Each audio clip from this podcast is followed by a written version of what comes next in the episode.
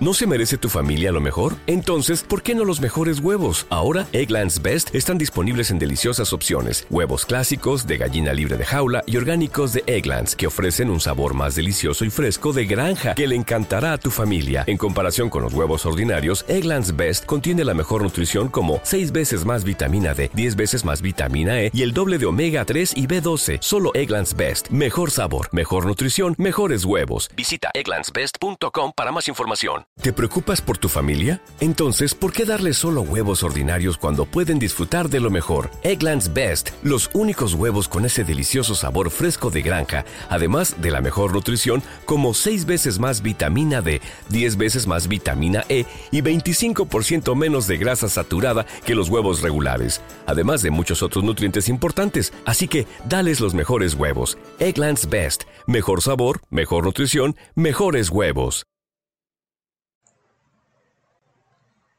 11 lesionats al Futbol Club Barcelona. Començo així la versió catalana de Naxan al Barça Ràdio. A Spreaker i a les diverses plataformes de podcast. 11 lesionats, senyors. Pedri, Ansu Fati, Agüero, Des, Braithwaite, Nico González, Ousmane Dembélé, Gerard Piqué, Sergi Roberto, Eric Garcia i Neto.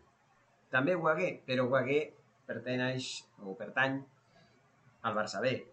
No els conto, no el conto perquè, clar, tindria que comptar també la resta de jugadors del Barça B, llavors seria la, la llista seria molt més gran. Però no és, aquesta no és la qüestió. La qüestió és que hi ha massa lesionats en apenes 3 mesos de competició. La competició, o la temporada, millor dit, que va començar el 15 d'agost i estem pràcticament a mitjans de novembre. Comptem des del mes d'agost, són tres mesos, pràcticament tres mesos. I en tres mesos tenim una, una infermeria que a mi em dóna vergonya, la veritat. Aquí s'hauria d'exigir, o sigui, si jo fos el Joan Laporta, jo exigiria responsabilitats. I és més, el senyor Koeman no ha complert amb la seva fita. És a dir, va ser fitxat al setembre del 2020 amb una clàusula de 13 milions d'euros si era acomiadat abans de que acabés el seu contracte de dos anys, que tenia que acabar el 30 de juny. Estem al mes de novembre i des del 27 d'octubre que el senyor Koeman ja no hi és a la banqueta del Barça. Però, què passa? Aquesta és la feina que ha fet. Aquesta és l'herència que ens ha deixat. Mals resultats, un equip sense treballar en condicions tant deportivament com eh, físicament i ni, ni mentalment, perquè cada partit era una, no sé, una, una rebaixa o una rebaixada, no és que no sé com, com denominar-ho, no? una baixada d'autoestima cap als jugadors, perquè a les rodes de premsa s'encarregava de dir que la, que la plantilla que tenia no valia una merda per, per lluitar per res. I que encara que, bueno, que estaven molt a prop de guanyar un equip gran, com si nosaltres fóssim petits, com si tinguéssim ja no, no, ja no només una plan, un planter eh, petit, sinó fóssim un club petit. Quina manera és aquesta de transmetre missatges negatius a una plantilla que ha patit de valent, ha patit durant aquests 15 mesos, podria dir-se. Bueno, 14, més o menys. Durant aquest temps, ja no només en resultats, ni en baixa autoestima, no, no, físicament. Però clar, aquí, aquí li hem de donar la culpa també, perquè a principis d'aquesta temporada, en els primers partits, el senyor Ronald Koeman feia jugar els jugadors que tenien avís dels metges de que no era, no era recomanable jugar els casos de Sergi Roberto, de Piqué, de Jordi Alba, que també va caure en algun moment en, amb algunes molèsties. Llavors, què, què pretenia? Carregar-se l'equip de totes totes perquè no van ser satisfetes les seves peticions de que vinguessin jugadors com a Wijnaldum o similars?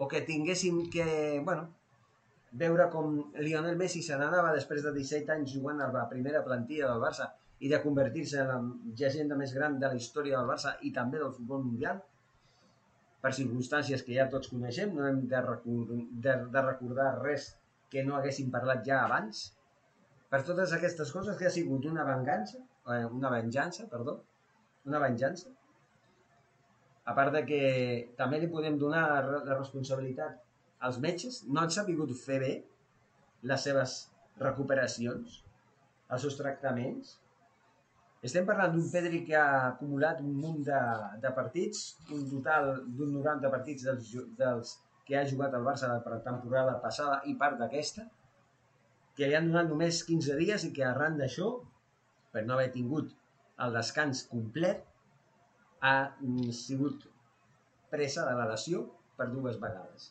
en aquests tres mesos. Ha jugat menys partits a aquestes alçades d'aquesta temporada que a aquestes alçades de la temporada anterior que ho jugava tot.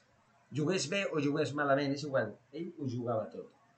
Respecte a Ansu bueno, Ansu va estar 10 mesos en el dique seco, amb quatre operacions de la, de la, del genoll esquerre, crec que va ser, i quan ja començava a emergir, quan ja començava a jugar, a poc a poc al principi, després ja titular per collons, en els últims partits, primer va començar en 10 minuts, després 30, després la primera part, Després ja tot el partit. Un cop ha jugat tot el partit, ja s'ha lesionat un altre cop. Ja tenim per quatre setmanes més. El Kun Agüero, amb aquesta malaltia cardíaca, bueno, això ja és mala sort, ja no depèn d'ell ni dels metges. Ja és la, el seu organisme. Encara no se sap, no se sap, se li han de fer moltes proves, no se sap ni tan sols ni si podria tornar a jugar al futbol. S'ha d'estar expectant, expectant en aquest sentit. Per tant, aquesta lesió, que no és una lesió, que és una malaltia cardíaca, del senyor eh, Sergio Agüero eh, és un punt i a part. ¿vale? Serginho Des, el mateix. Li van dir que no jugués, que tenia molèsties, no juguis. Espera't un par de, parell de partits.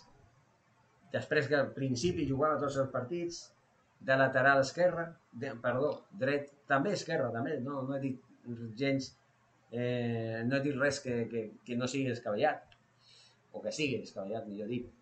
Després, li, en els últims partits, li van posar de carriler dret, de davanter.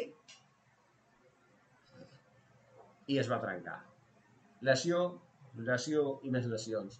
Braithwaite, el mateix, es va lesionar a l'Eurocopa, va començar la temporada una mica així, que no, que no tenia... Vale, mm, va jugar, va jugar, tampoc es va lesionar, no, es va lesionar després, ara que recordo.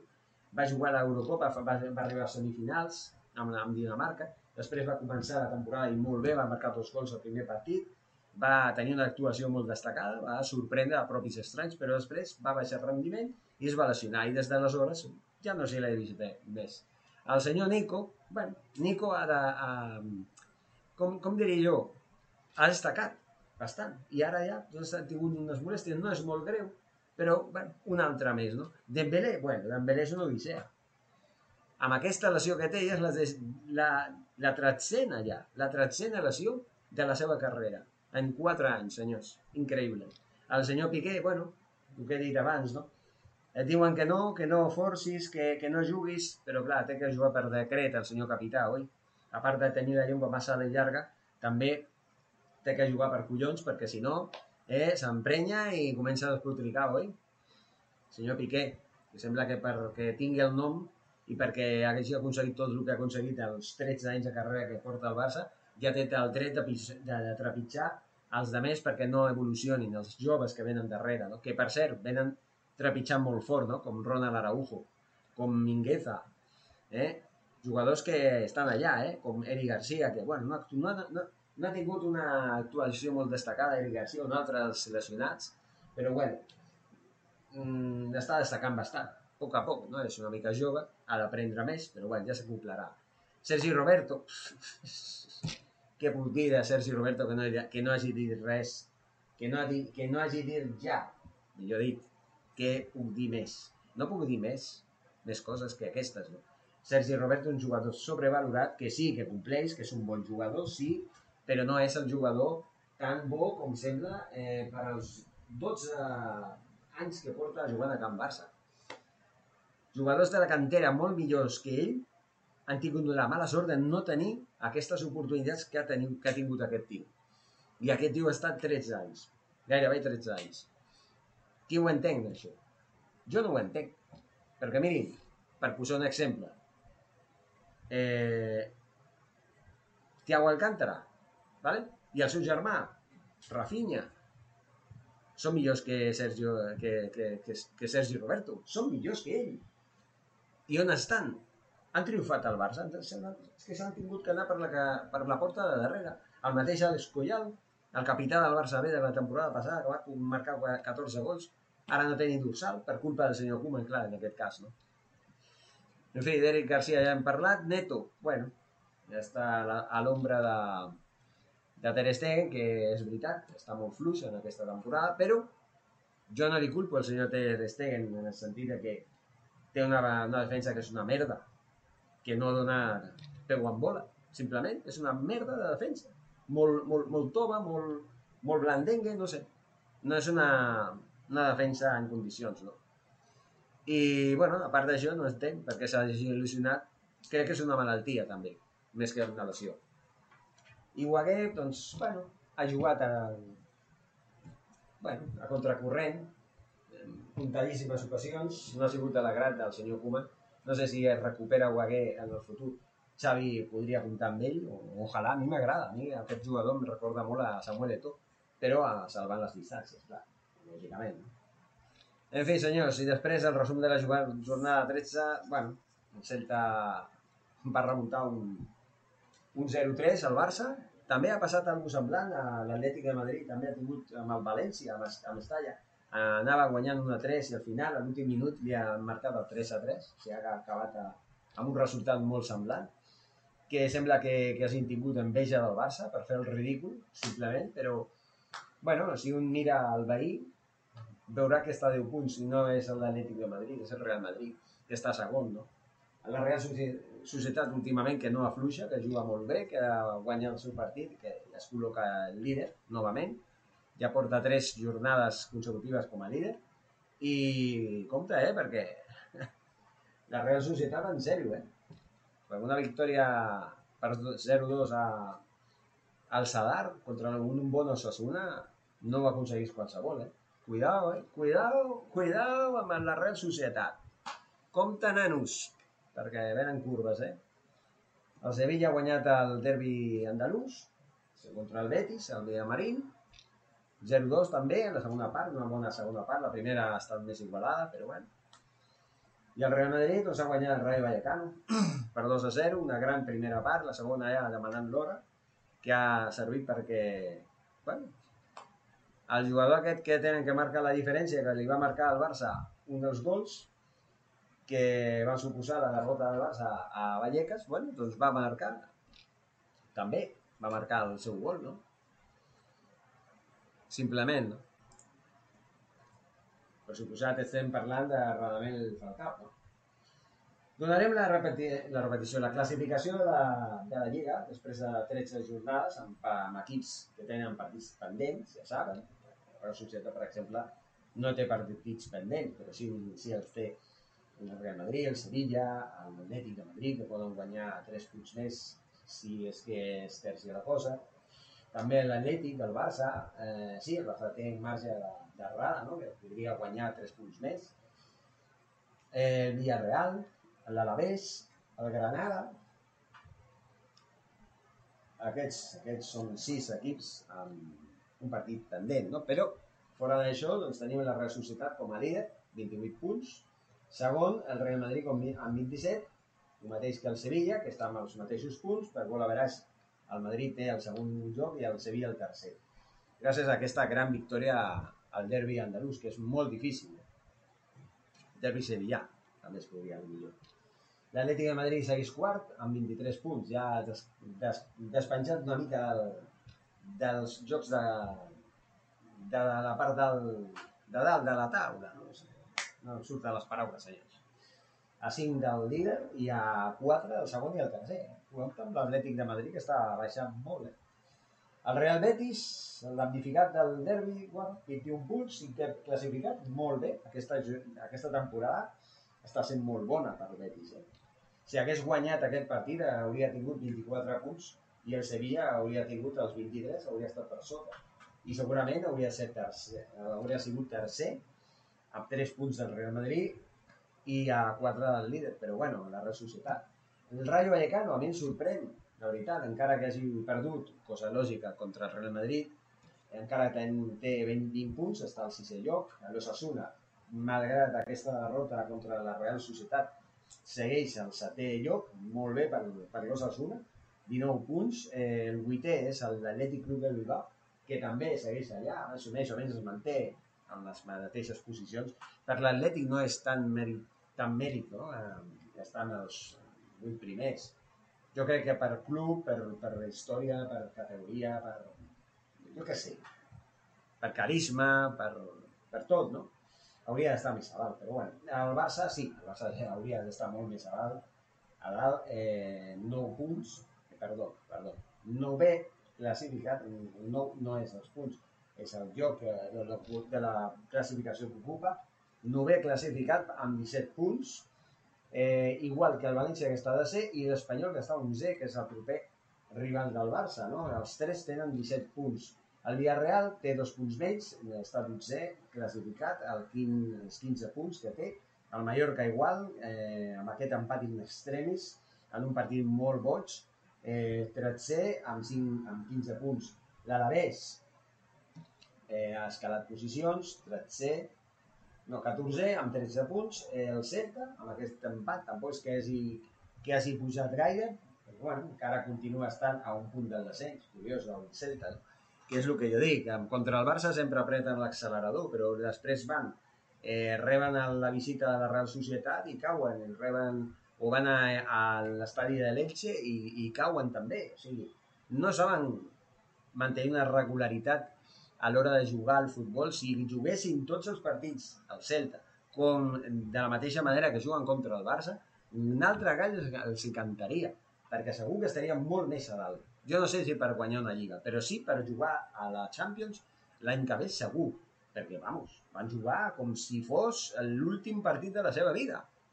I sempre contra el Barça. No sé si és que els hi tenen mania, eh, jo què sé, que són més, més madridistes que una altra cosa, jo què sé. En fi, són coses que passen. El Cádiz, bueno, el Cádiz va tenir un inici de temporada bastant bo, ara està fluixant, 12 punts, 16 classificat, el Granada, qui l'ha vist i qui, qui el veu ara, 17è, amb 11 punts, els mateixos que l'Elche, que ja està als llocs de descens, el 18è, també amb 11 punts. El Levante, bueno, el Llevant, com es diria en català, eh, 19è, amb 6 punts, i el Getafe també 6 punts, 20è.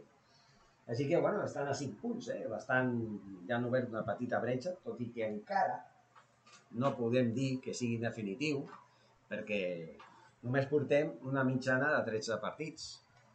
13 partits per, per alguns i 12 per uns altres. Encara no hem sumat ni un... bueno, hem arribat al, al primer terç de la, de la Lliga, no? podríem, dir, podríem dir això, però poc més. Eh, la situació del Barça, bueno, tenim 15 dies en endavant, perquè Xavi posi les coses al seu lloc, comenci a treballar amb la plantilla que li quedi, ja saben que amb els partits de la selecció espanyola i totes les seleccions que han de jugar en, aquestes, en aquests 15 dies, les dates FIFA, en dijous comença una altra jornada de la fase prèvia de la classificació pel Mundial, les dues últimes jornades, la cinquena i la sisena, en les quals s'han de decidir ja els jocs per jugar al Mundial de dintre d'un any just, perquè l'any que ve a Qatar es jugarà el Mundial al mes de novembre. No oblidin això i això és molt important. Eh, això què vol dir? Que aquests 15 dies Xavi Hernández tindrà molt temps per entrenar amb els que es quedin a Can Barça. I quan els que estiguin amb les seves seleccions ja es vagin incorporant a poc a poc a l'equip, també tindran que eh, veure com és la nova manera de treballar del nou entrenador del Barça, Xavi Hernández, que avui, dilluns, dia 8 de novembre, comença la seva fita a les instal·lacions esportives. Jo espero que tingui tota la sort del món perquè ens fa molta falta i perquè necessitem d'una vegada que el Barça remunti i que, com a mínim, estigui entre els cinc primers. L'objectiu jo crec que en un principi és acabar la primera volta entre els cinc primers. O, amb, o almenys entre els jocs que donin eh, pas a les competicions europees, perquè estar novè és poc més que una vergonya. És una vergonya pel Barça. No podem estar en aquesta posició. Sí que és veritat, com he dit abans, estem en disposició d'anar escalant posicions, encara podem fer moltes coses, perquè miri, no estem tan lluny dels de dalt.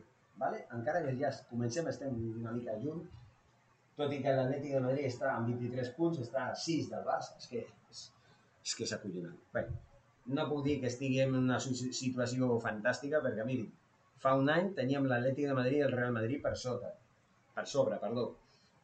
Aquest any tenim a la Real Societat, el Real Madrid, el Sevilla, l'Atlètic de Madrid, el Betis, el Rayo Vallecano, el Sasuna i l'Atlètic de Bilbao, per sobre. Hi ha més punts que el Barça. I això no pot ser, m'entenen? O sigui, simplement.